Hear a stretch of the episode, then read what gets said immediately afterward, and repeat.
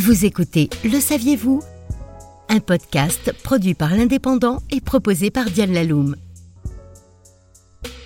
Louis XIV écrivait dans ses mémoires pour l'instruction du dauphin cette citation passée depuis à la postérité C'est toujours l'impatience de gagner qui fait perdre. Dommage que Jack Daniel ne s'en soit pas inspiré. Mister Daniel est un homme heureux, même si ce bonheur s'est construit aux dépens de la santé cardiovasculaire de ses contemporains. Il a acheté en 1863 à son oncle pasteur une vieille distillerie dans un trou perdu du Tennessee et en a fait une affaire de renommée internationale. On se doute qu'un patron qui mène une entreprise à ce degré de réussite est un homme de caractère, doté d'une énergie et d'un tempérament considérable.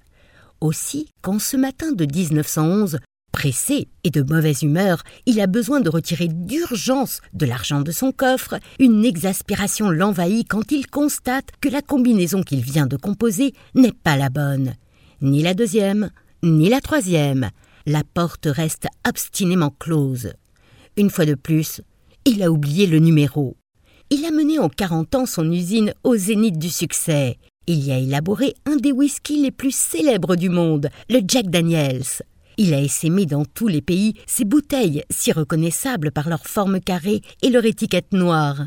Il a fait de son breuvage une boisson nationale, à tel point que l'appellation contrôlée whisky du Tennessee n'a été créée que pour lui.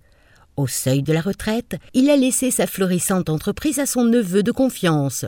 Son nom est sur toute la planète synonyme de saveur et de qualité, on se retourne sur son passage, et il est là, désemparé, devant un foutu bloc de métal inerte qui refuse de lui livrer son argent. Nul autre que lui ne connaît la combinaison, et le temps qu'il appelle un serrurier, sa journée sera perdue.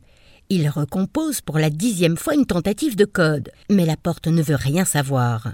Alors, fou de rage, il donne un coup de pied dans le meuble, de toute la force et de la colère dont il est capable. Et sa colère était grande, car la douleur est immédiate et insupportable. Le médecin diagnostique une fracture de l'orteil avec plaie ouverte. En ces temps d'aseptie incertaine, la plaie a la mauvaise idée de s'infecter, puis de dégénérer en septicémie. Jack Daniel meurt au bout de quelques jours, et, dans son coin, le coffre ricane. Le coffre tueur existe toujours. Il n'a pas bougé de son emplacement dans le bureau du fondateur. On le montre aux touristes venus du monde entier visiter la distillerie en leur racontant l'anecdote et tous se photographient hilar en train de frapper le meuble ingrat. Ils n'ont d'ailleurs que ça à faire, les touristes, parce que si l'on peut s'avaler le whisky ténécien dans le monde entier, à la distillerie Jack Daniels et dans ses environs, on ne peut pas, on n'a pas le droit. En effet, le trou perdu où se situe l'usine, près de Lynchburg, s'appelle le comté de Moore. Or, ce comté fait partie de ces quelques localités dites sèches, curiosité typiquement américaine, car conservant des droits inchangés depuis la prohibition, elles interdisent toujours la vente et la consommation d'alcool sur leur territoire.